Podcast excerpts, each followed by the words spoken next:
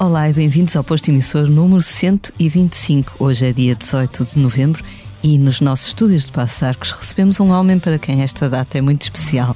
Nascido em Aveira em 1977, foi precisamente há 20 anos que se lançou numa aventura chamada Sons em Trânsito. Muitas centenas de concertos organizados depois, está connosco para falar do seu trabalho como promotor de espetáculos e agente de artistas Vasco Sacramento, bem-vindo ao posto emissor. Obrigado, Lia. Muito obrigado pelo convite.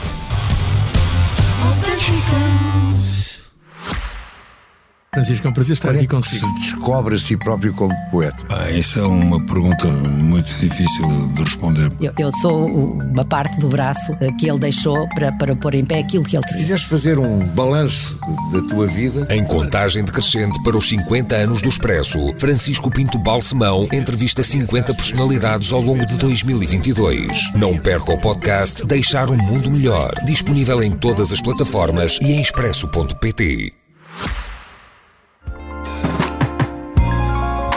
It's never gone this far. It's never been this bad. But I won't let it erase the memories of good times. Como estás hoje? Estou feliz, é uma, é uma data importante, obviamente, são 20 anos hum, e é uma data redonda. Não é, que, não, é que se- não é que seja particularmente significativa no sentido de, de- de- o que interessa, eu foco-me sempre mais no futuro e no que está para fazer, mas obviamente também é, uma, é um bom pretexto para fazer um balanço e, e, e pensar no, no caminho que nos trouxe até aqui. Obviamente estou, estou, estou feliz e estou, estou, estou contente por, por estes primeiros 20 anos. Estás, tens um grande orgulho nesta menina do- dos teus olhos. Tenho, tenho orgulho porque acho que temos feito um caminho sempre norteado por valores eh, importantes como a honestidade, como a integridade. Eh, somos uma empresa que gera emprego, que gera emprego estável, que trata bem as pessoas. Com, tem- temos uma equipa que, são, que funciona muito como uma família. Tenho pessoas que estão comigo há 20 anos praticamente. Ehm, e portanto tenho, tenho orgulho, obviamente, no percurso que temos feito, naquilo que temos eh, contribuído para a música em Portugal e para a música portuguesa. Ehm, e pronto, e também pelo, por, por continuarmos a fazer a partir de Aveiro, ou seja, nunca nos rendemos, chamemos assim, a, a- aos encantos de, de um, de um país que é demasiado centralizado em Lisboa e, e continuamos a operar a partir de Aveiro. Isso também me enche de orgulho. Para quem não sabe, a Sons em Trânsito dedica-se à organização de espetáculos, também ao agenciamento de artistas. Queres recordar o primeiro concerto que organizaste? Penso que foi da artista peruana Susana Bach e Muito tu bem, fizeste, bom trabalho pesquisa. e foi. fizeste tudo, desde colar os foi, cartazes, foi isso. Foi foi isso. ao aeroporto. Foi, foi isso. Eu comecei a fazer espetáculos ainda não sob a designação de Sons em Trânsito, ainda pá, em 99, 98, 99. Com- eh, fiz alguns espetáculos para ganhar dinheiro, eh, para, para, para ganhar uns trocos para viajar, para, para comprar eh, uns eletrodomésticos para uma casa de família que em que eu queria morar. Eh, mas ainda de uma forma amadora. Eu era estudante universitário e, foi- e era mesmo uma forma que eu encontrava de, de, de ganhar algum dinheiro. E depois, eh, em 2002, foi quando eu arranquei com, com, com Sons em Trânsito. E de facto, esse concerto, eh, que assinala os seus 20 anos, da Susana Baca, foi, no início era exatamente assim. Eu fazia tudo, desde buscar o aeroporto, tratar das licenças, eh, montar os caterings, eh, tra- tratar de- de- dos, dos raios técnicos, ou seja, fazia tudo, colar cartazes. Eh, havia, obviamente, uma certa ingenuidade também. Eu era muito novo também e havia uma certa ingenuidade agregada a tudo isso. E havia nos primeiros dois anos de Ações em Trânsito, não, não havia uma certeza absoluta que, se- que era isto que eu queria de- dedicar a minha vida.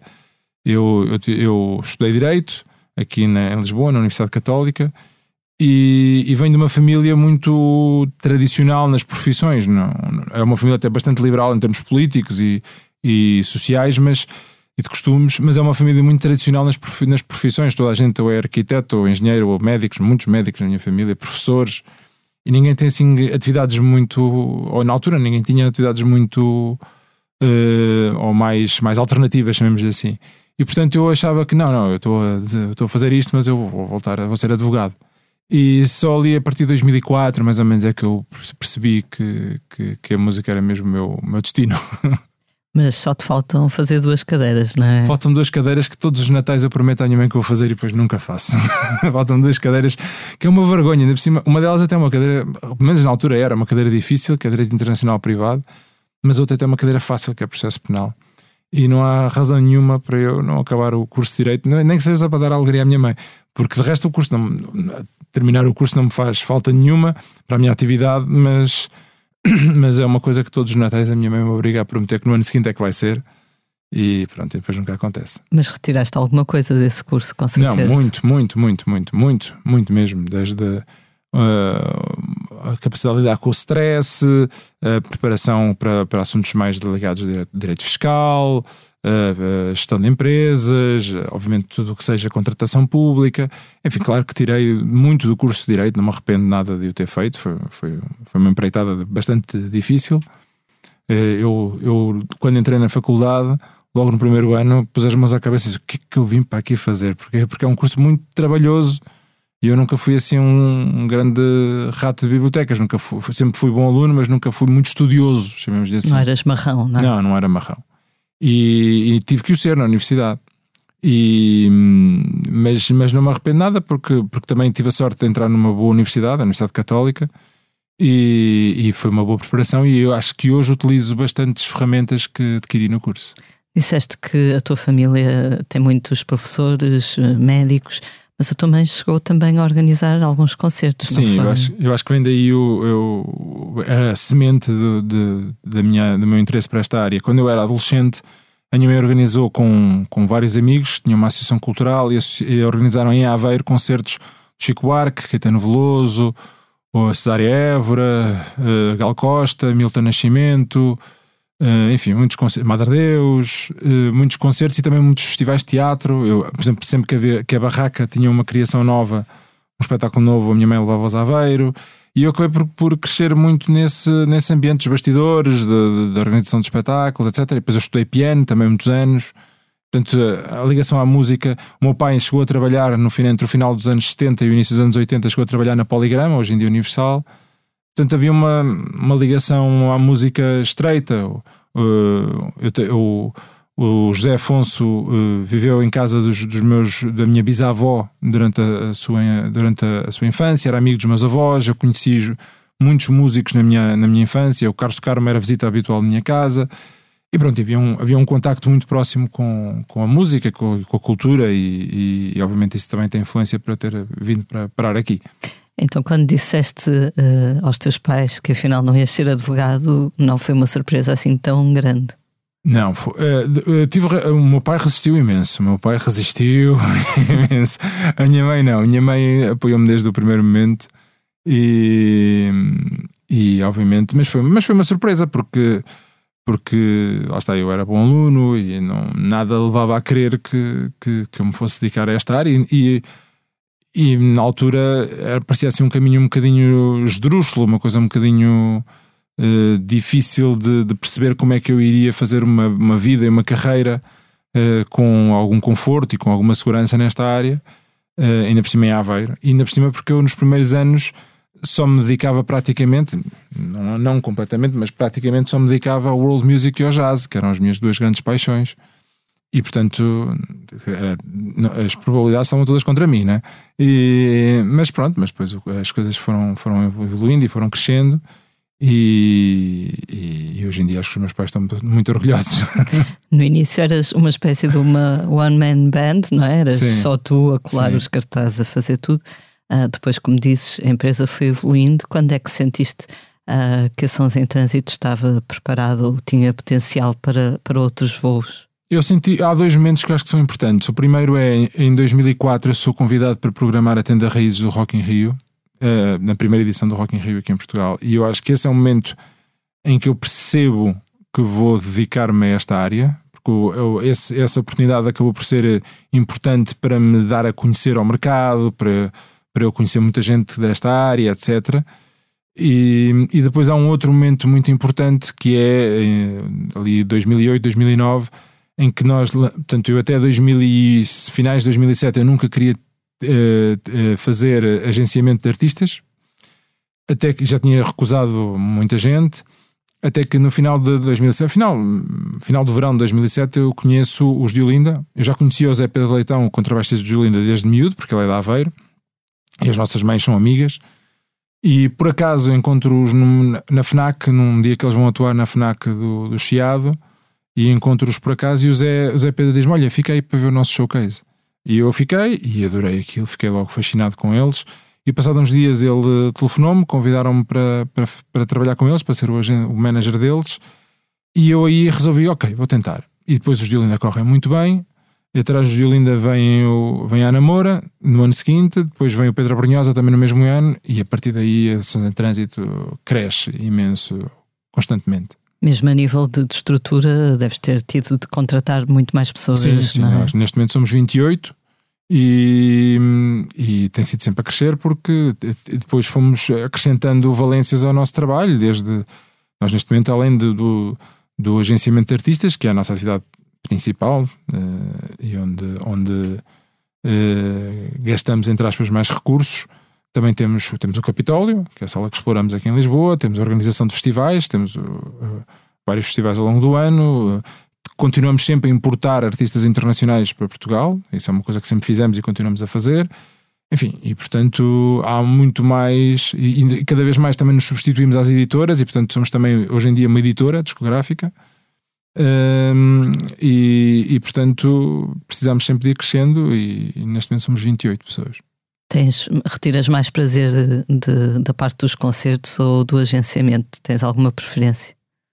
São prazeres diferentes. Eu gosto muito de ser agente, no sentido em que sinto que estou. Os espetáculos são maravilhosos, mas têm uma, uma, uma certa efemeridade que às vezes me irrita. Ou seja, nós passamos meses e meses a preparar uma coisa que dura uma hora e meia e depois Claro que há qualquer coisa que fica plantada na, no espectador, não é? Se o espetáculo tiver sido bom. Mas, mas há sempre uma certa efemeridade que me irrita. A, a, sensação de estar a contribuir para qualquer coisa que é um bocadinho mais perene, que é um bocadinho mais. que, que alimenta o cancioneiro nacional, uh, a mim entusiasma muito. Portanto, a sensação de estar a, uh, a contribuir humildemente para, para, para o repertório de artistas uh, portugueses e artistas portugueses, tanto consagrados como novos talentos, uh, porque também são prazeres diferentes, digamos assim. neste momento é capaz de ser aquilo que mais me encanta. Quando te cruzaste com, com os de Olinda e ficaste encantado com eles, o que é que mais, mais te impressionou naquela altura?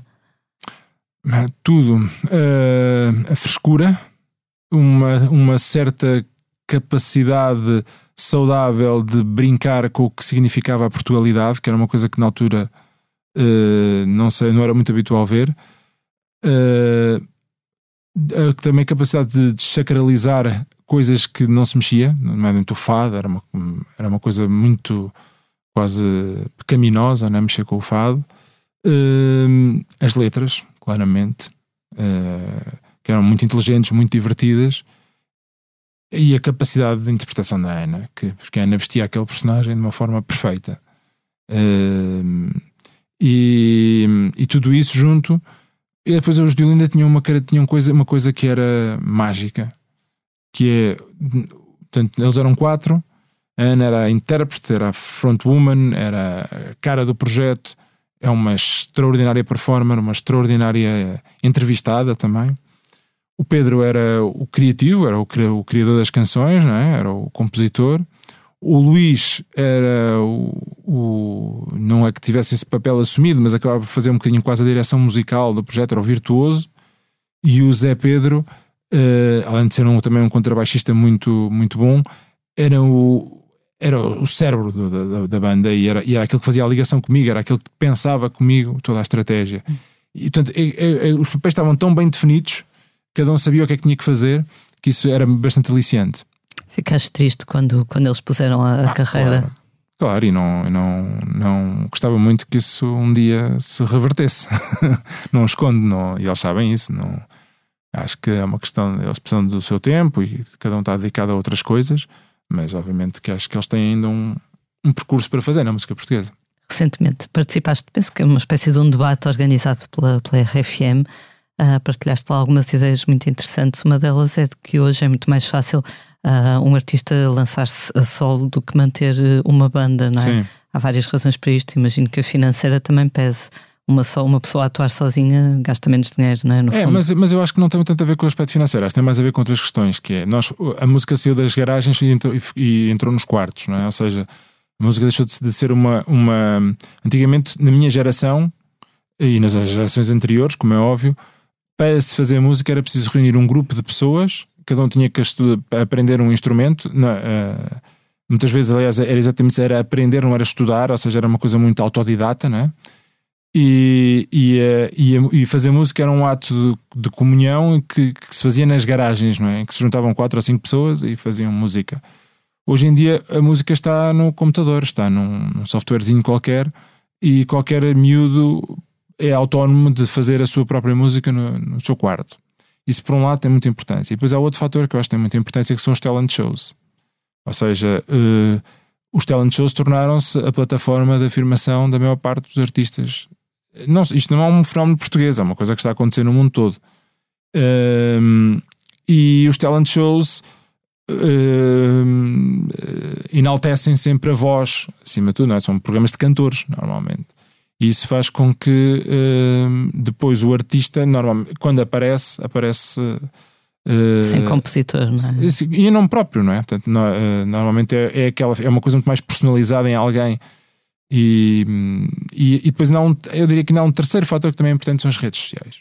As redes sociais eh, há um culto da personalidade muito grande e, e isso é um processo muito mais individual que coletivo. Portanto, eu- o, o tempo das bandas eu temo que esteja a terminar. Até disseste também que possivelmente no futuro teremos menos festivais gigantes e mais festivais de pequena ou média dimensão, Sim. também porque os cabeças de cartaz, aquelas grandes bandas, já não estão a ir para novas, não é? É verdade, cada vez tens ma- mais dificuldade em encontrar eh, headliners para grandes festivais com menos de lá, 40, 50 anos de idade. Eh, os, os grandes artistas, na sua maioria, continuam a ser, com exceções, obviamente, continuam a, ser eh, artistas já dos anos 80, 90, por aí fora.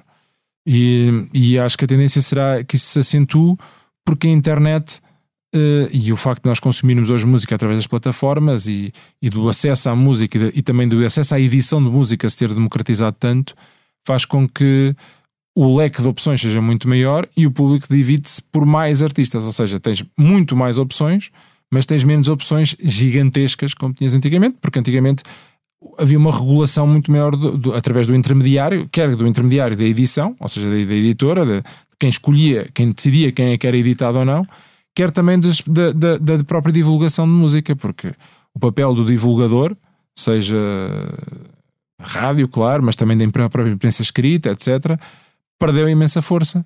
E, e isso faz com que, com que o, seja fácil de prever que o futuro seja feito por uma quantidade maior de eventos de pequena e média dimensão e por uma maior dificuldade para os grandes, grandes festivais e os, os concertos de estádio, etc., que são cada vez mais raros, não é?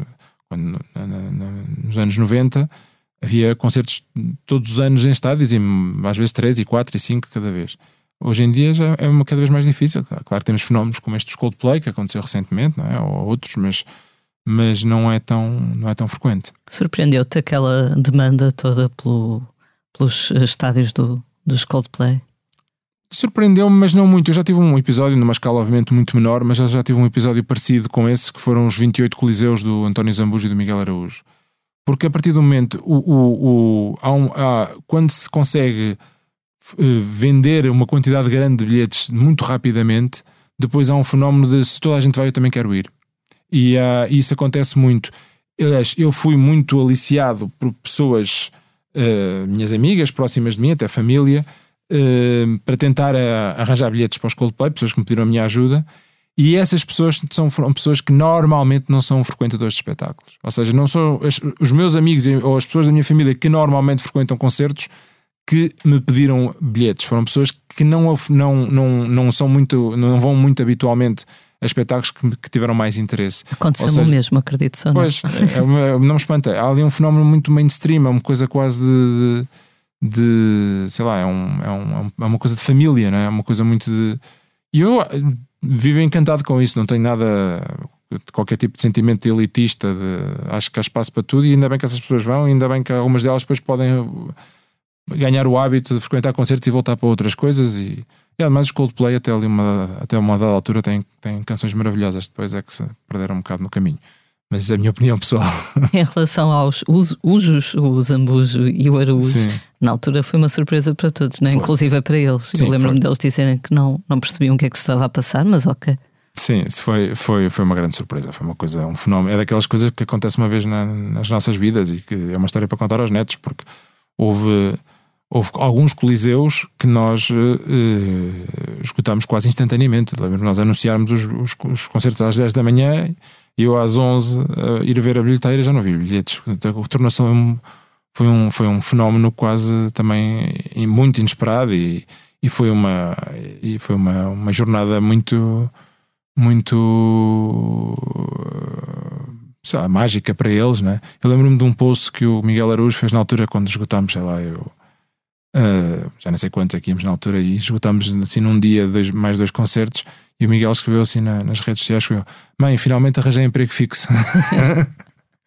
e foi um bocadinho isso que se sentiu, né? foi, foi uma coisa muito especial. Né? Nós pulverizámos completamente o recorde de noites nos Coliseus, não é? nem foi bater, foi, foi e acho que tão cedo não é fácil que, se, que quando volta a acontecer uma coisa deste género. Eles já tinham as chaves do coliseu, dos coliseus, no fundo. Sim. Em relação a, ao que estavas a falar há pouco sobre a, a forma como os intermediários um, são menos necessários em alguns aspectos hoje em dia, lembra-me, uh, estive a ver o, aquele filme, o Meet Me in the Bathroom, sobre uh, a cena rock do início dos anos 00, com Strokes, Interpol, etc. E é curioso ver uh, como isto mudou tão rapidamente, porque há 20 anos os Interpol tiveram muita dificuldade, mandavam a demo para as editoras todas, ninguém queria saber deles. Uh, e aquele não, ao passo, por exemplo, os Strokes receberam um contrato e um convite para fazer uma digressão em Inglaterra no próprio dia em que a Rough Trade recebeu a demo, mas Sim. os Interpol ninguém pegava naquilo. E, e, o filme explora a dificuldade que havia. Isto foi há 20 anos, não foi assim há tanto tempo. A mudança foi bastante acelerado. Sim, eu lembro-me quando eu comecei, e lá está, como eu trabalhava com estilos de música que não eram propriamente mainstream, eu sabia que quando eu descobri um artista qualquer que eu queria trazer a Portugal, eu sabia que se eu conseguisse captar a atenção de meia dúzia de, de, de olha, uma palavra que está hoje muito em voga, de influencers, mas na altura esses influencers eram jornalistas. Se eu conseguisse captar a atenção de meia dúzia de pessoas, eu provavelmente teria um efeito multiplicador de, depois no público. Ou seja, eu sabia que se uh, determinado jornal ou de, determinada rádio uh, uh, escrevesse ou dissesse alguma coisa muito entusiástica sobre aquele projeto, aquilo depois tinha um efeito multiplicador muito interessante. E isso perdeu-se. Agora, tu disseste que esse, que, esse, que esse papel do intermediário já não é tão necessário. Eu não sei se ele não é tão necessário. Eu acho que ele é, continua a ser muito necessário eu acho que ele deixou de ser é tão importante. Ou seja, é, porque eu tenho muitas dúvidas que o fim do, dos intermediários significa uma melhoria da qualidade, porque acho que é exatamente o contrário. Estamos a viver uma época.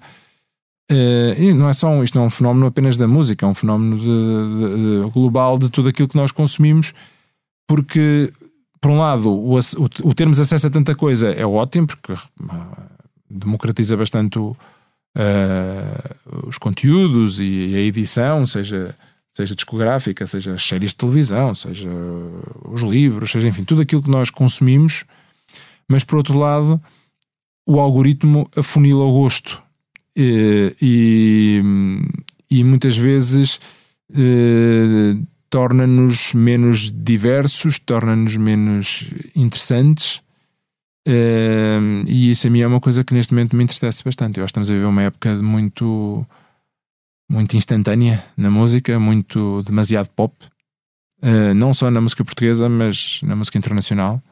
E acho que isso é bastante empobrecedor. E eu sinto falta desse, desse que haja um. Não, provavelmente nunca, já, não, já não será através de lá estar dos canais convencionais e tradicionais, mas que haja uma, uma outra forma qualquer de nós conseguirmos, uh, de nós olharmos para determinadas pessoas como divulgadores, não é? Como esse papel eu acho que é muito importante e, e, e, e deixarmos de viver nesta ditadura do algoritmo, que é uma coisa que, que é bastante castradora e, e, e, que eu não sinto que esteja a trazer uh, coisas boas. E que no fundo uh, acaba por nos, nos, mostrar algo parecido com aquilo que ele já sabe que nós gostamos, não é? Daí esse sim. tal afunilamento. Sim, sim, sim, sim. E, e, e não sinto que, que isso esteja a ser bom para a música. Eu acho que, que, que, precisamos de. Não sei muito bem como é que isso se vai fazer, mas acho que precisamos de reverter um bocadinho. Uh, isso, eu vejo, sei lá, eu, se eu pensar que na geração da minha, dos meus pais, na televisão, em horário nobre, estava o Vitorino Mésio, quando eu era miúdo, estava o 1, 2, 3, depois passámos para o Big Brother e agora já nem. O Big Brother já parece uma coisa para intelectuais, portanto. Uh, uh, acho que, acho que temos que refletir um bocadinho como é que isso se pode fazer. Não, não sei, eu também não tenho a resposta, mas. E também me sinto às vezes um, um bocadinho cúmplice da máquina e do sistema e também não acho que poderia fazer alguma coisa mais para, para alterar isso, mas, mas uh, vejo é muito mais difícil hoje, por exemplo, trazer a Portugal e ter algum sucesso. Um artista africano, por exemplo, como eu trouxe muitos, ou, ou, ou uma proposta qualquer uh, de, de, outra, de, outra, de outra latitude menos óbvia, ou, ou do jazz, ou o que for, uh, até o indie, até o indie está a passar por uma fase muito difícil e do que era há 15, 20 anos. Isso, isso é, é acho eu que é, que é, é pena. Penso que também foi nesse debate da RFM que também disseste uh, que antes, se calhar, nos maravilhávamos a ver o Flea a tocar baixo, por exemplo, nos Red Hot Chili Peppers, ao passo que hoje uh, é mais fácil haver um artista que está quase em karaoke com alguns bailarinos, não é? Sim, uh, o, uma, nesta nova geração há um há uma desvalorização muito grande da música ao vivo, não é? Da, do conceito de música ao vivo, o que interessa, e há uma hipervalorização do conceito de espetáculo. E eu que nunca fui propriamente um grande fã de uh, concertos em estádios, nunca, nem, nem estádios, nem grandes pavilhões, nem, vou e fa faço-os e vou e também gosto quando é bem feito, mas, mas eu, para mim, ali a escala ideal é ali o Coliseu, o Capitólio, o Tivoli, o CCB, assim, essas salas é que eu gosto mais. Uh, mas gosto enquanto espectador, isto é uma questão de gosto pessoal, não é? Uh, mas hoje em dia há uma hipervalorização do espetáculo, não é? De, da imagem uh, e há uma desvalorização do, do, da música ao vivo. E meu, na minha geração, lá está, esses, esses grandes instrumentistas eram eram, eram deuses, né? O, no, no, por exemplo, o caso dos Red Hot é um, é um caso paradigmático, porque o, a grande estrela dos Red Hot Chili Peppers não era o vocalista, era, era o Flea. E, e, havia muitos casos desses, né? E, e havia uma. Uh, e nós ficámos muito zangados quando, quando alguém tocava mal e havia assim uma certa. Uh, quando o tocar mal não tem a ver com, virt, com, com um virtuosismo assim meio plástico ou, ou vazio, não tem a ver com isso, porque também havia eu nunca achei muita graça aqueles grandes guitarristas tipo Steve Vai ou não sei o quê, que eram grandes eh, eh, virtuosos, mas depois aquilo a mim, em termos de emoção, passava-me pouco. Aliás, porque eu sou muito apaixonado pelo próprio formato de canção, não é? Mas, mas a, o tocar bem, uh, mesmo que o tocar bem fosse tocar sujo, era muito importante. E hoje em dia o mais importante é o espetáculo e, o, e os artistas também sabem isso e portanto não arriscam. E quando se trabalha com backing tracks, com, com coisas previamente gravadas, o risco diminui bastante, né? E, e consegue-se muito mais facilmente replicar aquilo que está gravado em estúdio, né? E, e, e, pronto, e há uma, há uma certa. Há uma, há uma, Perdeu-se alguma romantização do, do, do, do, do espetáculo ao vivo para se ganhar muita eficiência. Se calhar também, não sei se as redes sociais e aquela a falsa sensação de que somos muito próximos das estrelas, elas partilharem muita coisa, também contribuiu para uma certa desacralização dessas mesmas estrelas, não é? Quando Sim. passam a ser como nós, se calhar não, não é, atraem tanto. E não é só isso, é que tu antigamente ias a um espetáculo e tinhas eh, se calhar 10 câmaras fotográficas apontadas a ti durante três canções. Hoje em dia tens 15 eh, mil ou 20 mil câmaras fotográficas ou, ou vídeo apontadas a ti durante o concerto inteiro. E, portanto, e as coisas ganham uma dimensão imediata, ou seja, tu fazes um, um story, por exemplo, num concerto, e ele, no passado um minuto, está em exibição para o mundo inteiro, é? na, na, nas tuas redes. E isso também é uma pressão muito grande sobre os artistas, porque antigamente não acontecia, porque antigamente eh, só os, só os, os fotojornalistas é que fotografavam os concertos e aquilo no dia seguinte havia de aparecer uma foto ou duas fotos ou o que fosse no jornal. Uh, ou então dois minutos no, na televisão, enfim. Hoje em dia, como o artista tá, é posto à prova todos os dias e basta um passo em falso, basta um, um, um concerto qualquer que não corra bem para que as consequências se sintam imediatamente. E isso também em, em cima da, da, da, Eu acho que ir, ir subir a um palco é um ato de uma grande coragem. Porque imagina que é, tu estás todos os dias a fazer o teu trabalho com centenas ou milhares de pessoas que têm o poder, primeiro de ir ou não ir, e depois de aplaudir, assobiar, gostar, ir embora. Uh, no teu trabalho, imagina, é uma, é uma grande violência para um Eu acho que, que é um ato de grande coragem ser artista, porque é uma coisa bastante violenta. E, e depois, quando uh, os telemóveis e a, e, as, e a, internet ainda conseguem potenciar isso a uma escala global, uh, a pressão é muito grande. E, portanto, eu acho que aí também é um bocadinho isso que contribui para que os espetáculos sejam cada vez mais cerebrais e mais. E planeados. Com, mais planeados e com menos riscos. E aí o facto a música ao vivo perde alguma, algum protagonismo. Estamos assim a vários níveis a assistir a uma certa mudança de paradigma que há uns tempos Uh, tivemos cá o Fernando Ribeiro dos Montespel e ele disse uma coisa que nunca tinha pensado, mas faz algum sentido, que é hoje em dia é mais fácil um humorista encher um coliseu do que muitas das bandas.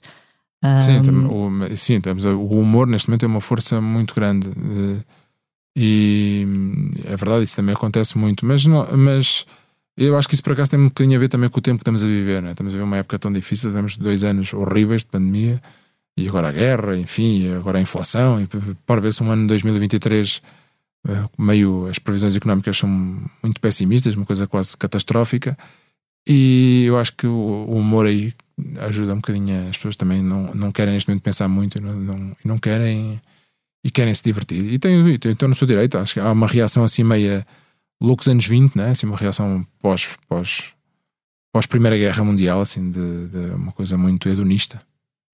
Quanto aos artistas que, que tu tens trazido cá, uh, lembrei-me de um que penso que será especial para ti, porque depois tornou-se quase parte da, da, família dos portugueses, o Benjamin Clementine, sim. Que tu conheceste quando estavas num pós-operatório, não foi? Sim, sim, foi. Foi, eu, eu, eu, eu em 2014 fui operado à, coluna e, tava, e foi nessa noite que eu, eu, fui operado e depois uh, uh, a morfina fez que teve ali um efeito uh, meio milagroso que essa noite até foi relativamente agradável, que é uma coisa que eu estava cheio de medo da operação e não, e não foi assim mal todo esse, essa noite pós-operatório. E eu uh, não tinha sono ali à meia da noite e, e, e, e fui pegando o telemóvel, fui ver os e-mails que tinha e tinha um e-mail da, da agente do, do Benjamin Clementine a propor-me uh, trazer cá o Benjamin, na altura ele era um desconhecido. Uh, e eu fui, fui ouvir aquilo e, e nessa mesma noite uh, avancei para a contratação. Foi, foi realmente foi, foi assim um sítio inusitado e foi assim que começou uma relação de, de, grande amor entre, entre o Benjamin e, e a Sons em e entre o Benjamin e o público português, porque é nós temos em Portugal temos essa capacidade de adotar assim, há meia, dúzia de artistas que nós que, que têm um sucesso Uh, em Portugal que não tem mais lado nenhum e o Benjamin é, um, é assim um caso desse género, como já houve outros, dos Lamb, dos One Apes, assim umas coisas, os Morphine, umas coisas muito. Os artistas que nós em Portugal temos. O que é que será? O que é que eles terão em comum? Um certo romantismo? Não sei, os One Apes não, encaixa, não encaixam muito não, bem. Não, mas... encaixam, não encaixam muito bem, mas há, assim, há muitos casos desses, eh, os Young Gods, mesmo já, uhum. já indo puxando mais atrás, né? há, muitos, há muitos casos desses. Não sei, não sei qual é o, o gatilho talvez uh, o romantismo. Sim, nós temos sempre tendência para. Uh, eu agora há pouco tempo fiz cá o, o Tim Bernardes, há, nem há um mês foi, e ele dizia, uh, ele começou a pedir ao público para escolher canções e, o público só, só, sugeria canções muito tristes e ele, ele dizia, vocês aqui gostam muito de sofrência. e eu acho que é um bocado isso, nós somos um bocadinho. Nós, nós somos, é, tem a ver provavelmente com o fado e com a nossa história e com, com as descobertas, o mar, né? nós, nós esquecemos que no nosso ADN estão centenas e centenas de barcos que iam, saíam para, para, para alto mar e que, nem havia, e que não havia garantia nenhuma de que aquelas pessoas iam voltar, porque na maior parte dos casos nunca, nunca mais voltavam, não é? E isso deixa qualquer coisa aqui registado no nosso ADN que nos leva para, para gostar assim, para, para, para que a sofrência nos seja confortável. Ou pelo menos uh, familiar. Familiar. Uma sim. vez alguém, li alguém dizer que Portugal não era necessariamente o país dos descendentes dos que tinham partido no, nas descobertas, era o, o, dos descendentes que tinham ficado tinham a olhar claro. a É ver os isso. outros a partir. É, acho que, acho, que é uma, acho que é uma bela definição.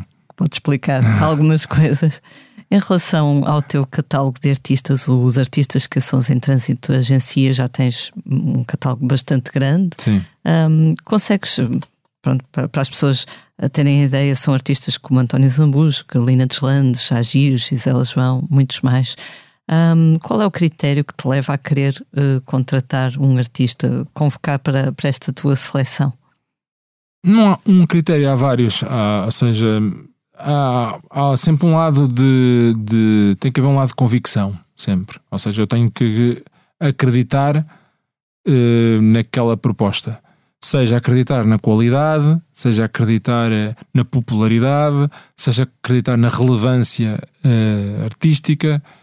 Uh, isso é o, é o, fundamental. E depois eu tento, obviamente, diversificar, ou seja, tento que, que os artistas sejam, cheguem a, públicos diferentes e tenham objetivos diferentes. E, e depois há um lado que tem que haver, tem que muito a ver com a relação pessoal que se estabelece com, com aquela pessoa, com aquele artista, porque para mim isso é fundamental. Eu costumo dizer que a relação entre um artista e um agente tem muitas características de um matrimónio, de um namoro, porque tem. Uh, tem rotina, tem sonho, tem ciúme, tem inveja, tem uh, objetivos para cumprir, tem, enfim, desgaste, uh, tem todas as características de uma relação amorosa e, portanto, a gente, nós tem, para funcionar tem que haver uma certa química, uma certa cumplicidade com, entre o agente e o artista, ou seja, a partir devem ser de duas pessoas que gostem uma da outra uh, para, que, para que funcione.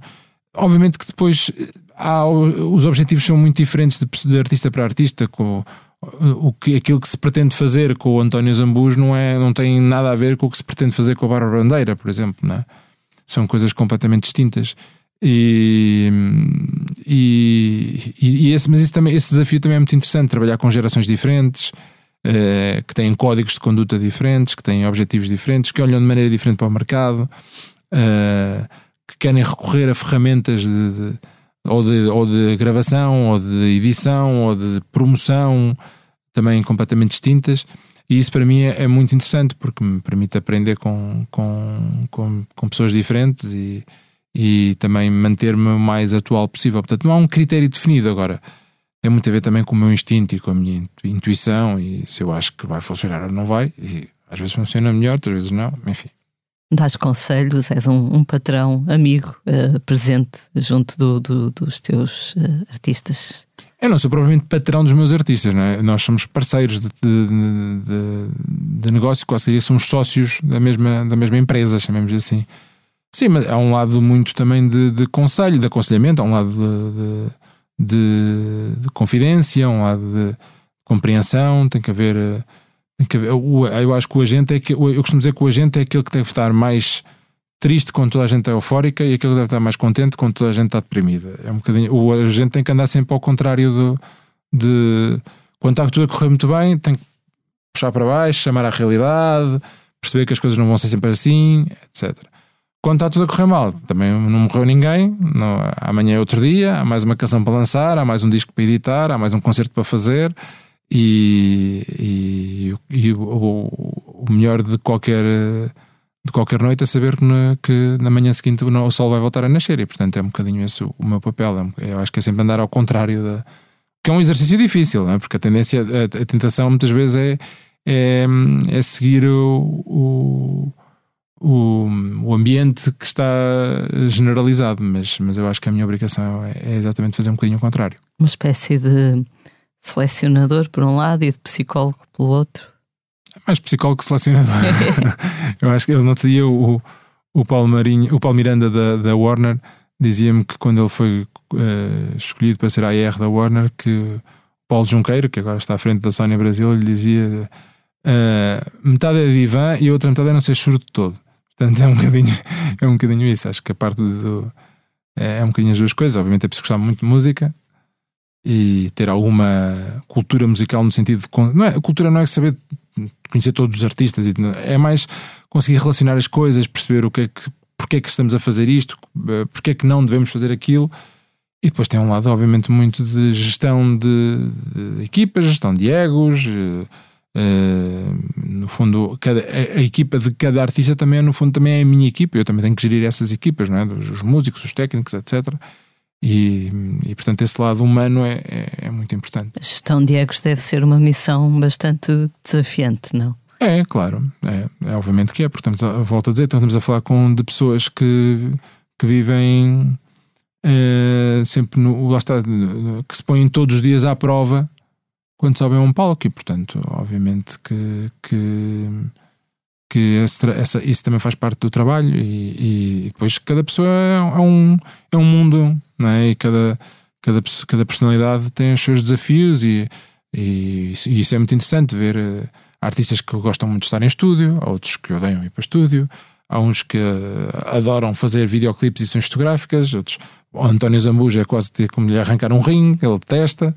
Uh, enfim, cada artista tem as suas características e tem, e tem e tem os seus desafios e, tem, e, e, a nossa função, não é só a minha, mas da, da equipa que me acompanha, é, ter, é, é adaptar-nos a isso. Né?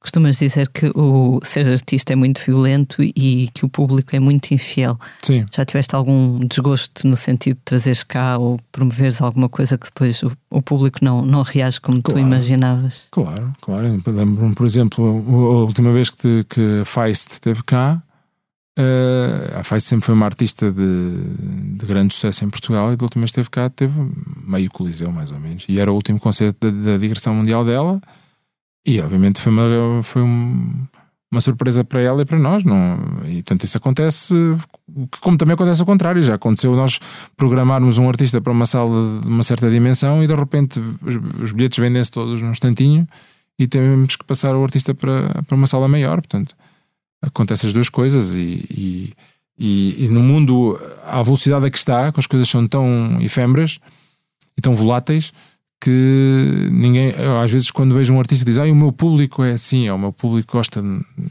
é, é, um, é, um, é uma armadilha muito grande pensar assim, porque o público não é de ninguém. Uh, e, e, então no, no, mundo atual o público está hoje está aqui, amanhã já não está. E, ou vice-versa, não é? e portanto é preciso ser muito humilde na relação que se tem com o público, porque uh, hoje em dia as coisas são, são, são, são bastante efêmeras. É sempre um, um certo fator uh, imponderável, não é? Uh, ok, se calhar os Coldplay sabem que, que, vão ter muitas pessoas a querer ir vê-los, mas enfim, não é? Não, por exemplo, programaste a Feist, pensavas que ias encher o Coliseu e não foi isso que aconteceu. Sim. Sentes que isso depois afeta, quando isso acontece, afeta eh, o estado de espírito do, do artista. Às vezes, enquanto espectadora, pergunto-me isso. Depende muito, lá está. Artista, eu, eu conheço casos uh, de artistas que. Uh, eu lembro, por exemplo, uma vez trouxe cá o Chico César e, e ele estava. Faltavam dois minutos para, para o espetáculo começar e ele estava na conversa com, com toda a gente ali nos bastidores e de repente chamaram e ele, bem, vamos, vamos para o palco. E tudo aquilo era tão natural para ele que eu percebi que ele não, não, não tinha qualquer tipo de ansiedade com o palco. Há outros artistas que sofrem imenso, há artistas que não gostam de ir para palco. É? Quem já viu alguns artistas eh, minutos antes de, entrarem em palco vê que aquilo é, é violento para eles e, e, depende muito da personalidade de cada um e depois também depende da, da, resiliência que têm perante o fracasso, não é? Portanto, porque a carreira de um artista é uma, muitas vezes é uma montanha russa que nós queremos que tenha sempre o, o mínimo de, de pontos baixos possíveis, não é? E que, mas há momentos melhores e momentos piores, e depois o artista também tem que ser bastante resiliente para perceber exatamente isso, perceber que se alguma coisa não está a correr eh, tão bem, não se pode entrar em, em, pânico nem em desespero, porque lá está, eh, é preciso analisar as coisas com calma e perceber que se calhar hoje a sala não está tão cheia, mas amanhã já vai estar. Ah, quando, quando disseste que a tua mãe chegou a organizar concertos com grandes nomes da, da música brasileira, sobretudo, Sim. Tu lembras-te de privar com, com alguns deles ou não? Eras muito Sim, eu conheci- conheci-os, alguns deles, mas não, não tive assim, eu era miúdo, não, não ligava a nenhuma. Eu lembro-me que entrevistei o Gabriel Pensador, tinha pai 16 anos, que a minha mãe também era diretora de, de um, de um jornal local, o Litoral, que é um jornal com grande tradição em Aveiro. Então, eu, quando eu tinha pai 16 anos, a primeira turnê que o Gabriel Pensador fez em Portugal, o primeiro disco dele foi um sucesso gigantesco. Lembro-me de ver, lembro-me sempre de ver a dar autógrafos na Roma Megastore. Lembras-te daquela Sim. loja que havia no sim, Porto? sim, sim, sim.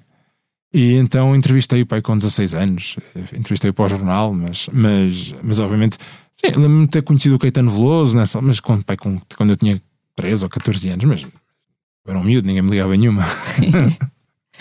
Uh, há pouco falaste da capacidade de, de resiliência do- dos artistas, tu também tens que ter alguma. Por exemplo, quando perdes uma artista como a Ana Moura, Sim, estava à espera dessa pergunta. olha que ainda aguentei 45 minutos até fazê-la. Ah, vamos lá. Essa ferida já, já está sarada. É, não, não é que não é que não, é uma coisa não é que a ferida, a ferida está sarada, mas, mas obviamente é, é um episódio muito marcante da, da minha carreira, porque a Ana Moura era, era uma artista preponderante na Sons em Trânsito, era, era foi, foi, foi, eu fui a manager da Ana durante 12 anos e, e nós crescemos imenso em conjunto, não é? Há muitos sonhos que ambos concretizámos ao mesmo tempo, em simultâneo.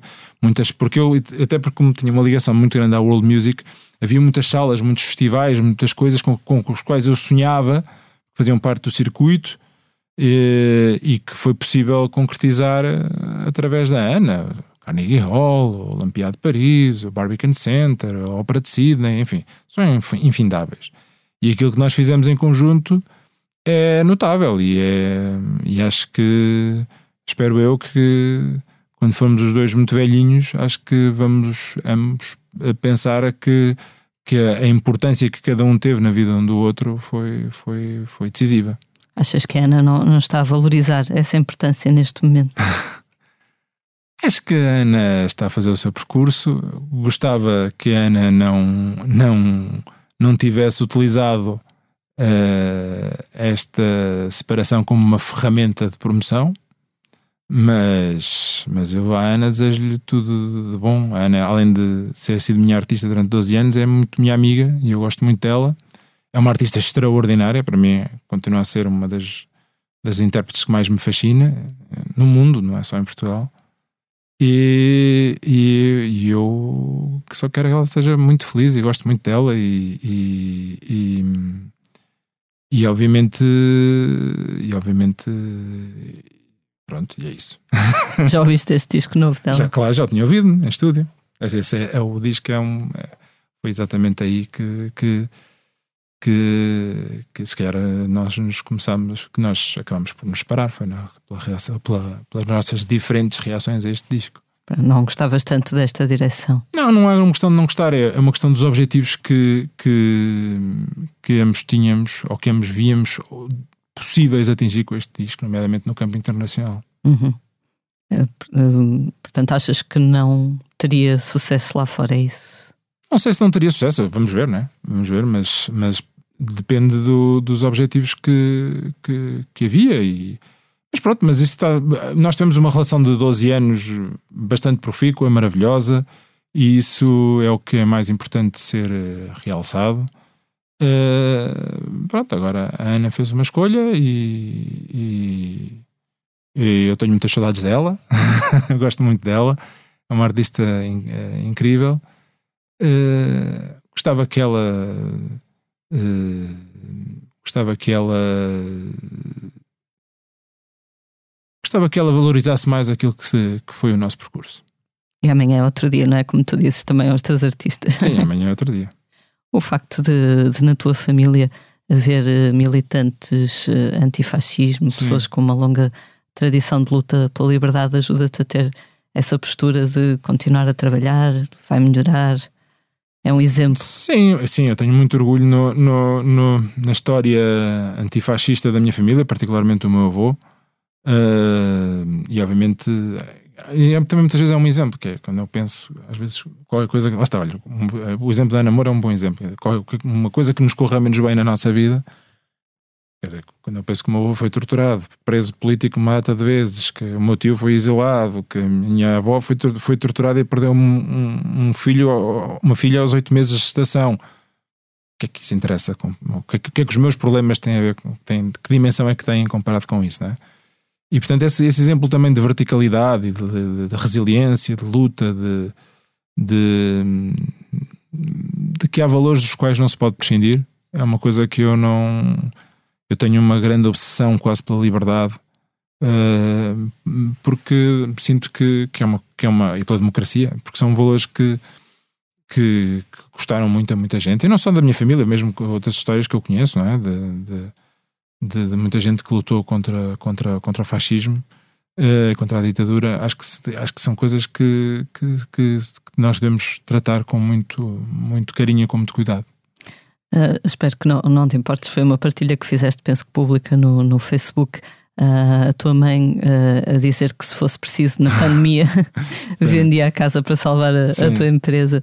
Uh, sentes que tenha, tens essa segurança e esse apoio incondicional da tua família? É, deve ser uma. É, é assim, eu acho que eu, eu sou pai, né? tenho dois filhos, e isso é aquilo que eu tento mais passar aos, aos meus filhos: é a sensação de, de incondicionalidade é a maior, é a maior riqueza que se pode ter, da, principalmente da, na infância, na, na vida, é saber que, que, que, temos, pertencemos a, a algum sítio, não é? pertencemos a alguma coisa.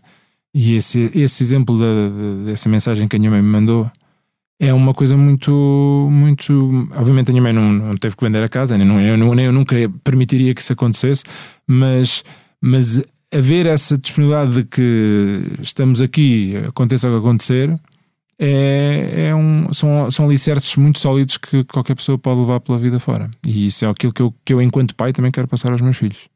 Também ajudaste a organizar alguns concertos de, de solidariedade, sim. como aqueles para ajudar as vítimas de, dos incêndios. de Drogão, sim. Isso foi a maior empreitada em que eu meti na minha vida. Disse isso com ar a gastar. Não, não é gastado, é que foi uma loucura. Ou seja, nós, eu decidi fazer aquilo de impulso. Os incêndios aconteceram num, num sábado à noite eu no domingo de manhã, uh, de impulso, ligo para a Meia Arena. Sim, na altura ainda era Meia Arena, não era Altice Arena. Uh, a perguntar se eles tinham uma data livre. Começo a fazer alguns telefonemas a artistas e de repente aquilo ganha uma dimensão gigantesca em que tivemos uh, eh, 20 e tal artistas. O espetáculo foi transmitido em direto pelas televisões todas, pelas, pelas, pelas rádios todas. E tivemos nove dias para, para, para montar aquela operação uh, sem, sem orçamento, não tínhamos dinheiro para gastar. Não? E nisso foi, isso, desse ponto de vista, foi uma experiência mágica, porque tudo, desde a limpeza do, do, do recinto aos, às refeições, para 800 pessoas estavam a trabalhar naquela noite, os equipamentos técnicos, tudo aquilo Uh, foi, foi, foi, foi, foi oferecido. Foi, portanto, foi, foram uma data de empresas que ofereceram os seus serviços, além dos próprios artistas, naturalmente, e, e, tudo isso em nove dias. E depois conseguimos juntar uma quantia que é recorde em Portugal e acho que tão, tão cedo não vai ser batida. E, e, espero que não seja mesmo, porque é sinal que não volta a haver uma catástrofe da, daquelas dimensões. Nós juntamos praticamente 1 milhão e 200 mil euros, que é uma, uma, uma quantia absurda Uh, e, e, depois também, nomeadamente naquele pântano que foi, uh, em alguns casos, o, destino dos, dos, dos, dos, donativos e da, da solidariedade de, de, dos incêndios de Pedrógão, eu tenho muito orgulho de nós nós tínhamos conseguido encontrar uh, uma instituição credível para, para a quem entregar o dinheiro, que foi a União das Misericórdias, e que, eh, e que esse dinheiro tenha sido bem aplicado e que, os, e que haja relatórios que estão disponíveis na internet para quem quiser saber o que é que aconteceu a esse dinheiro, que foram construídas, já não sei exatamente, mas penso que são 47 ou 46 casas, uma coisa assim, com, com esse, construídas e reconstruídas com esse, com, com, com o produto desse, desse, desse concerto. E foi uma experiência extremamente cansativa e eu aí devo dizer que foi uma espécie de um presente envenenado que eu dei à minha equipa porque, porque depois na, na prática quem teve que produzir, fazer acontecer nem, nem fui eu, né? eu tive a ideia eu, eu arranjei a lenha para eles se queimarem. Ou seja, a imagem não é muito boa porque estamos a falar de um incêndio. Mas, mas mas foi uma experiência muito cansativa mas também foi uma experiência maravilhosa. Foi, é, provavelmente é a coisa que eu mais me orgulho de ter feito nestes 20 anos. Bonito Só mesmo para terminar esta primeira parte da, da entrevista, uh, que balanço é que fazes da, da gestão do, do Capitólio, a sala de Lisboa, da qual tomas conta, por assim dizer, há quatro anos? Uh, cinco, já são cinco. Sim. Uh, faço uma, um balanço muito positivo, é um, é um projeto que me apaixona completamente. Obviamente foram cinco anos em que praticamente metade desse tempo uh, foi estragado pela pandemia, não é? Portanto, isso prejudicou-nos imenso face àquilo que eram os nossos objetivos iniciais e aquilo que eram os nossos, os nossos compromissos. Uh, até à pandemia, eu sinto que nós já tínhamos conseguido, ou quando a, quando a pandemia começou, sinto que nós tínhamos conseguido criar uma dinâmica na sala incrível para aquela que é o, a forma como eu vejo a sala, que é um bocadinho recriar em Portugal o ambiente dos clubes que acontece, como sei lá, o Paradiso em, em Amsterdão, o Joe's Pub em Nova York, enfim, uma série deles que é espalhados aí pelo, pelo, pelo mundo que são salas muito, muito versáteis, muito dinâmicas, com programação quase diária e que têm uma função de, principalmente, de, de estarem disponíveis para a apresentação de novos projetos, novos discos, eh, de projetos mais alternativos, de estilos de música mais alternativos. Uh, e no nosso caso também uma, uma grande ligação, obviamente, à música portuguesa, e eu acho que isso tem sido conseguido. Uh, não é uma sala para lá está para os Coldplay irem tocar, não é? Portanto, pela sua dimensão. Uh, nós temos 400 lugares sentados e 1000 em pé, mas é um, é um eu acho que é um, é um navio de espelhos, é, um, é, um, é uma sala aventura. Eu acho que é uma. E eu acho que muitas vezes acontece isso. Há muita gente que vai ver espetáculos ao Capitólio sem ter muitas vezes uma grande noção de quem é o artista que lá vai atuar, vai porque leu alguma coisa ou porque viu. Ou, e eu gosto muito desse, desse lado e gosto muito da versatilidade que a sala permite, em que tu podes estar a ter um espetáculo sentado hoje, outro amanhã em pé, depois já tens um desfile de moda, depois tens um espetáculo com o palco no meio e, e as pessoas em, em 360 à volta.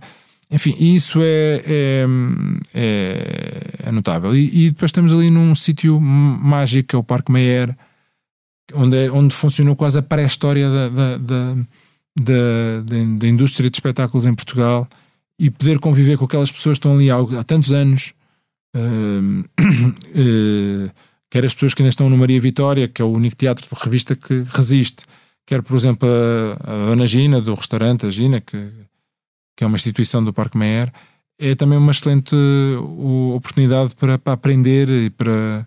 E, enfim, e ajudar a dinamizar aquela zona e, e aquele, aquele sítio que, que tem um potencial gigante.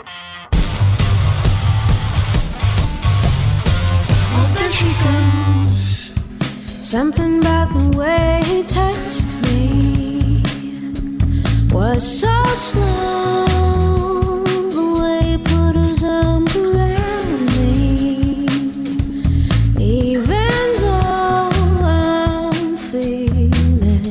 Vamos agora falar do tema da semana. Pode parecer distante, mas o verão de 2023 já está a ser planeado no que toca aos grandes concertos e festivais em Portugal. Sabemos que os da Weasel estarão no Mel Marés Vivas, em Gaia, e que o Festival Cool Jazz, em Cascais, vai receber Lionel Richie e Nora Jones, mas há muitos mais cartazes à espera de serem revelados. Na próxima semana serão conhecidos os primeiros nomes do Nós Alive, que se realiza em Algés em julho, e do Meo Calorama, cuja segunda edição está anunciada para Lisboa em setembro. No site Blitz, esta semana, olhamos para o mapa dos grandes festivais europeus, tentamos perceber quem poderá vir a Portugal.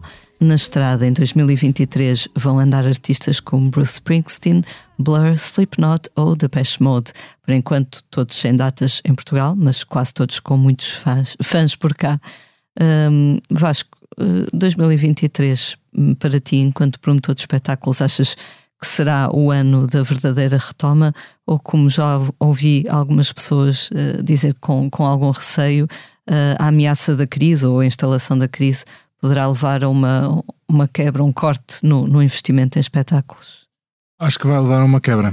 Uh, sinceramente, neste momento já estive mais otimista. Eu acho que 2022 foi um ano de, de, de retoma e um ano de, de grande euforia mas uh, neste momento as previsões não são assim. Eu não estive a ler um artigo uh, em inglês sobre exatamente a dificuldade neste momento de promover espetáculos, o que está a acontecer um bocadinho por todo o mundo, porque os custos aumentaram exponencialmente. por causa da, da inflação, da crise energética, da, da guerra, hum, da crise das, da- das transportadoras também, nomeadamente das companhias aéreas, e hum, os, os custos aumentaram bastante.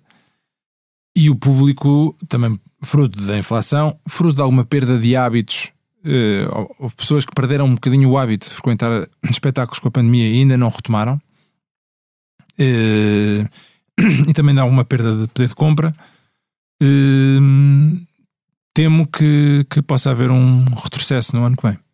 Porque neste momento já se nota bastante que há muitas digressões que estão a ser canceladas porque não são financeiramente viáveis. Sim, há vários artistas que já, já vieram, inclusive, a dizer que, que já não é sustentável Sim. andarem na estrada devido a esse aumento dos custos. Sim, isso está neste momento a ser um, um problema grave. E porque a mim isso preocupa-me, quer enquanto importador de música internacional, quer enquanto exportador de música portuguesa. Eh, não sei, penso que 2023 vai ser um ano desafiante. Para os artistas de média e pequena dimensão, por assim dizer, poderá ser mais complicado, não é? Claro, porque as margens de- são muito curtas, não é? Eh, qualquer eh, deslize no orçamento inviabiliza logo um, um espetáculo, uma turnê, e, e- e, portanto, neste momento há custos que há, há algumas eh, eh, rubricas do orçamento, de um orçamento que duplicaram o, o custo, por exemplo. Eh, isso nota-se muito em tudo que seja custos de energia, de transportes, de equipamentos audiovisuais, serviços técnicos. Nós não podemos esquecer que nós perdemos muitos profissionais, principalmente nas áreas técnicas, com a pandemia. E muitos deles não regressaram, acabaram por se fixar noutras profissões e não regressaram a esta atividade. E, e isso faz com que com que haja falta de recursos humanos, e isso neste verão, por exemplo, já se sentiu bastante. Tudo isso em conjunto e também alguma retração do público, eu temo que 2023 seja um ano difícil. Uma coisa que, que me tem parecido acontecer, não sei se tens essa percepção, pelo menos nos espetáculos em Lisboa, é muito público ah, estrangeiro, que eu julgo já não serem necessariamente turistas, mas sim pessoas que vivem cá, ah, ingleses, americanos. Isso poderá talvez ajudar a, a equilibrar um pouco. Talvez, mas, mas a, a, a- a sensação que eu tenho da, de, nomeadamente das salas, não é? porque as salas acabam por trabalhar com os promotores todos e percebem melhor como- é que as coisas estão a acontecer, é que há uma, uma certa retração do público e há uma diminuição. De facto, nota-se muito em Lisboa, muito público internacional, é verdade. De- também há muito público inter- eh, estrangeiro residente. Também acho que há muito de turista, porque também começa a ser, além dos festivais que já têm esse, em que esse fenómeno já se verifica há alguns anos, qualquer, muitas vezes é uma boa, é um bom pretexto para fazer um fim de semana fora de casa, é vir a Portugal, ver o espetáculo X e aproveitar e passar um fim de semana fora, não é? ou um- uma semana, ou o que for. E, e nós, desse ponto de vista, somos muito atrativos para, para, nomeadamente para os públicos do norte e do centro da Europa, porque os nossos bilhetes são baratos, o nosso custo de vida para eles é relativamente baixo, temos bom clima, temos boa gastronomia, enfim, aquelas coisas todas que nós já sabemos. É? e, e também tenho sentido um, um bocadinho isso, além de que, principalmente, uma, uma avassaladora comunidade brasileira, que é, neste momento é, é, é muito, muito, muito grande, não só em Lisboa, mas um pouco por todo o país. Então há um caso que é Braga, que é uma coisa mesmo impressionante. E, e, e sim, isso, isso tem-se verificado. No, no Calorama, no, no festival, ah, lembro-me de fazer um vox pop e encontrar precisamente algumas pessoas de outros países que tinham vindo passar a semana de férias a reboque de virem ver os Arctic Monkeys, por Sim. exemplo, que confirma o que tu tinhas dito há É, isso é um fenómeno que se verifica muito em Portugal há muito tempo, porque é muito mais agradável vir a um festival em Lisboa que, que no norte da Inglaterra, né? convenhamos. E é mais barato ainda por cima, portanto, eh, eh, acaba por, eh, por, por ser bastante atrativo. E isso acontece muito, ainda bem, isso porque ajuda a dinamizar o turismo e a economia. E, e, e aliás, temos neste momento já festivais que se fazem em Portugal que nem sequer se destinam prioritariamente a público português, não é? Do Rolling Loud, o Afro Nation, não são, não são eventos que nem sequer comuniquem muito para o público português. Não quer dizer que os portugueses não, também não haja público português lá, como é evidente, mas, mas não, não, não me parece que sejam eventos que tenham, que tenham como prioridade do público nacional. Sim, a Rolling Loud tinha a comunicação toda em inglês. Sim, é isso.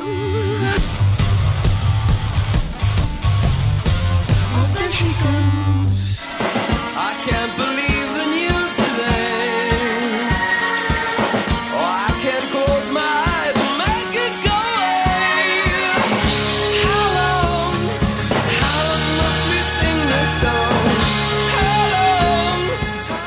Vamos agora falar do que andamos a fazer na redação. Eu li cerca de metade das 600 páginas de Surrender, ou seja, o livro de memórias de Bono, dos YouTube.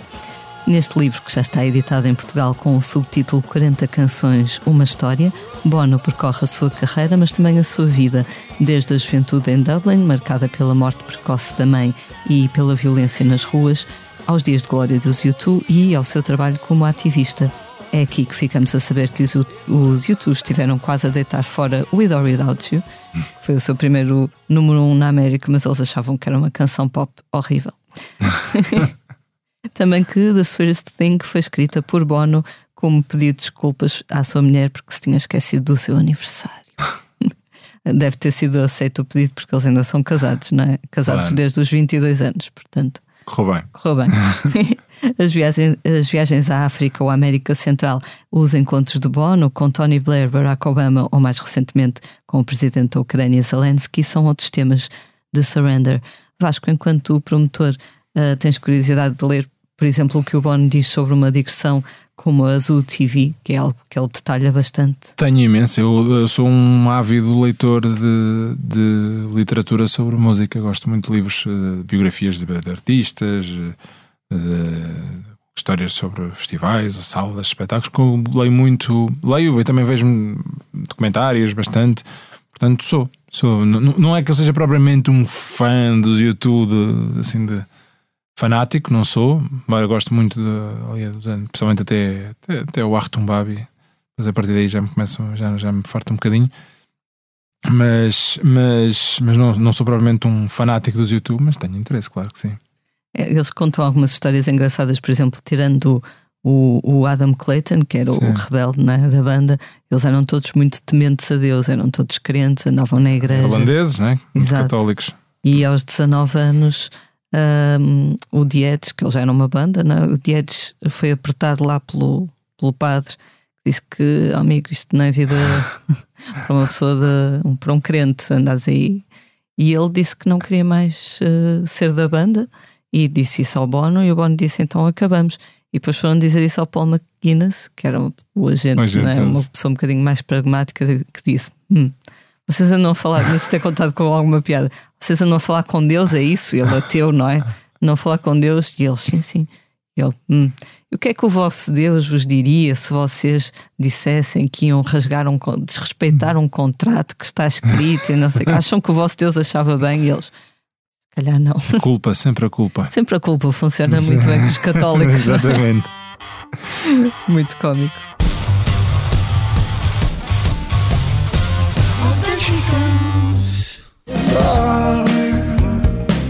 I'm so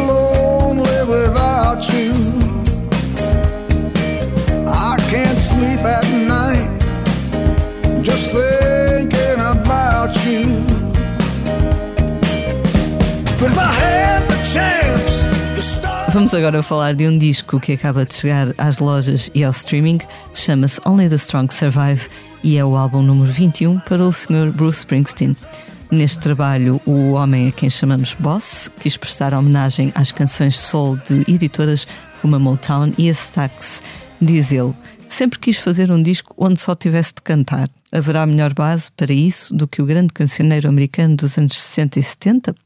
No site Blitz podem decidir por vocês, podem ouvir uma playlist onde contrapomos as versões feitas pelo Bruce Springsteen e os originais, que são de artistas como Commodores, Walker Brothers, Temptations ou Diana Ross. Vasco, curiosamente, o Bruce Springsteen é Sou um fã. nome. Sou muito também. fã. Sou muito fã. Esse, esse, esse sim, sou mesmo muito fã. Olha, estávamos a falar de biografias, a biografia dele, recomendo vivamente. E recomendo também o espetáculo que está na Netflix, penso eu, do Springsteen on Broadway. Chorei a ver. Tá, é, também eu, É várias muito vezes. bonito. Que é um bocadinho também inspirado na biografia dele, é, Sim. mas, mas, é, mas é, sou muito, muito fã. No- da música e de- da figura. Acho, acho um, acho uma, uma, uma pessoa notável, um artista notável.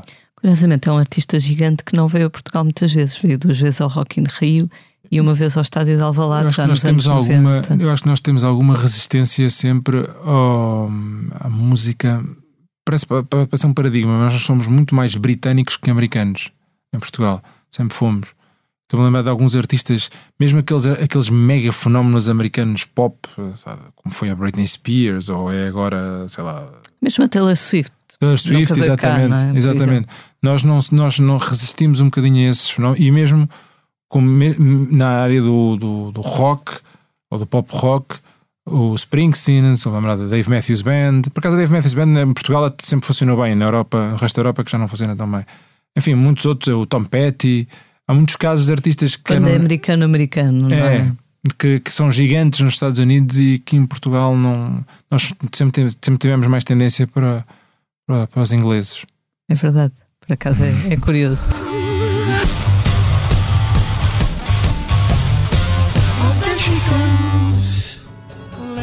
um sonho lindo, quase acabado. Lembra-me um céu aberto, outro fechado.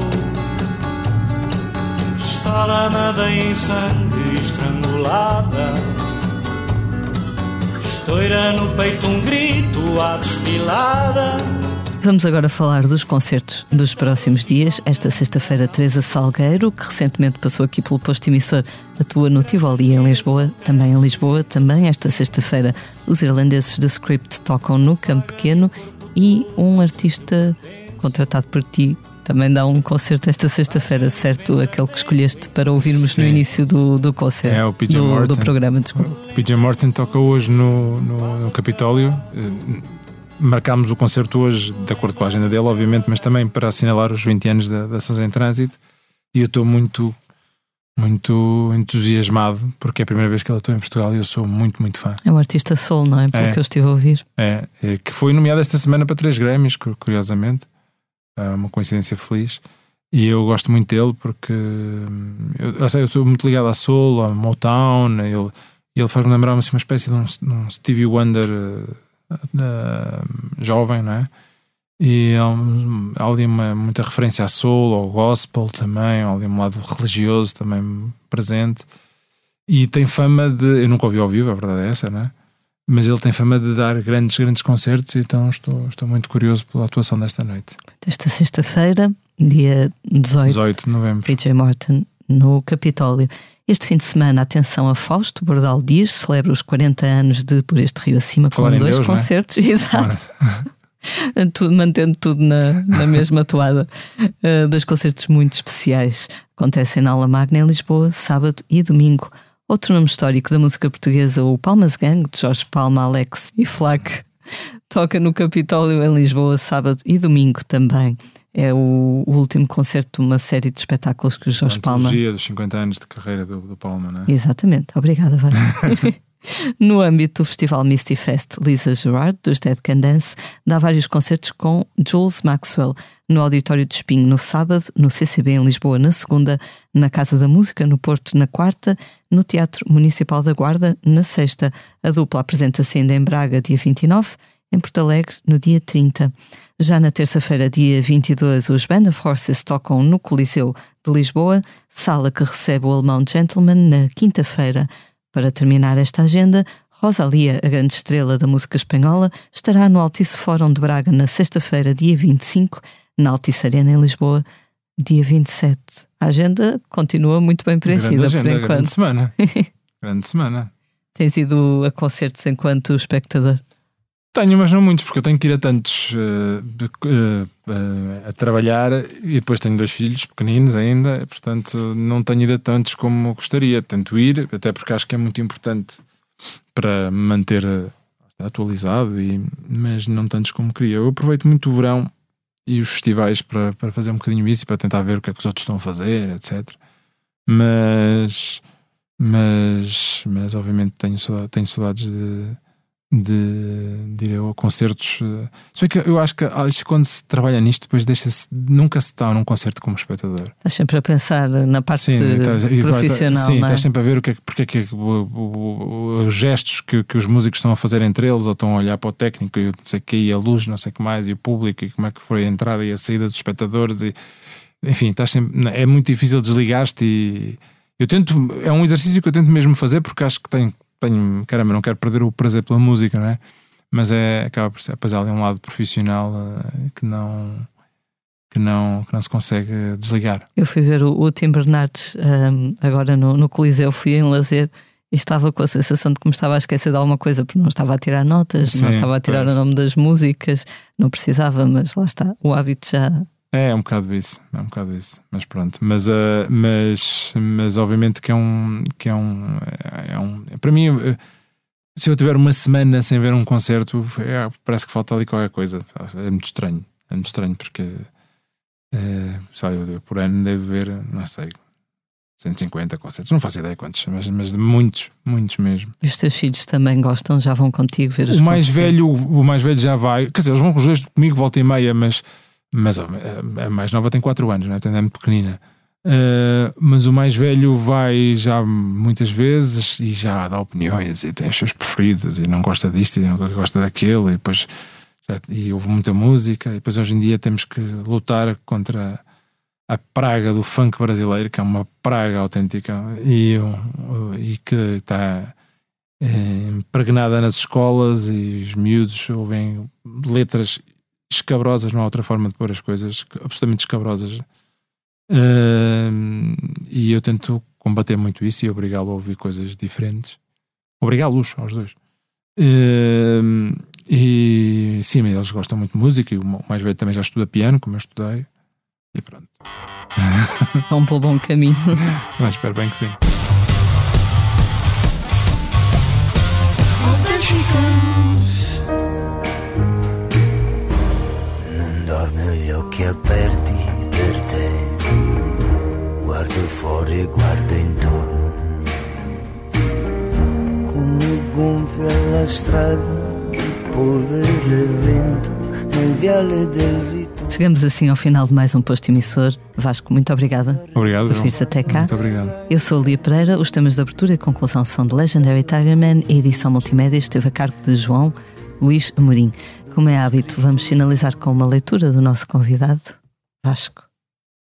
Posso só explicar o que é que eu escolhi? Claro. Pronto, como eu tenho uma, uma- eu gosto muito de poesia e, e como tenho uma grande ligação à música portuguesa e aquilo que é português, resolvi trazer um poema eh, de uma poetisa portuguesa da nova geração, que é Filipe Leal, e um poema que eu gosto muito que se chama Hoje também os carros dançam.